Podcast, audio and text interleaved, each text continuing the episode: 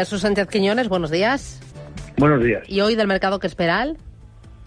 Una apertura al alza después de las caídas que vimos ayer, donde destacó el retroceso del Magda, que cayó un dos y medio, y en un entorno en el que la economía americana sigue mostrando más fortaleza de lo que se esperaba, y esto justifica que los tipos de interés allí se espera que lleguen al 5% en el primer semestre del año que viene y que el año que viene no vaya a haber bajadas de tipos, al menos en Estados Unidos. Hoy los principales datos van a estar en Estados Unidos, el deflactor del consumo privado subyacente, que es la medida favorita de la FED, que parece que puede tener una cierta moderación adicional y esto sí que permitiría que ese techo fuera del 5% en Estados Unidos. También vamos a conocer datos de la confianza del consumidor de la Universidad de Michigan y eh, se espera que haya cierta moderación de las expectativas de inflación, lo cual sería un buen dato. Y relevante en Japón, que ha repuntado la inflación hasta el nivel máximo del año 81 y esto puede tener consecuencias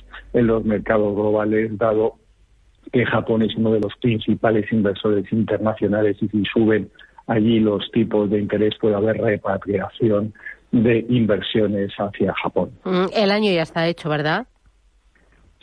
Quedan muy pocas sesiones, ya casi todos los gestores están pensando más en posicionamientos del año que viene que ya en los pocos días que quedan y salvo grandísimas sorpresas no debería haber movimientos especiales en los pocos días que quedan de contratación. Jesús Sánchez Quiñones, Renta 4 Banco. Gracias, buen negocio, feliz Navidad.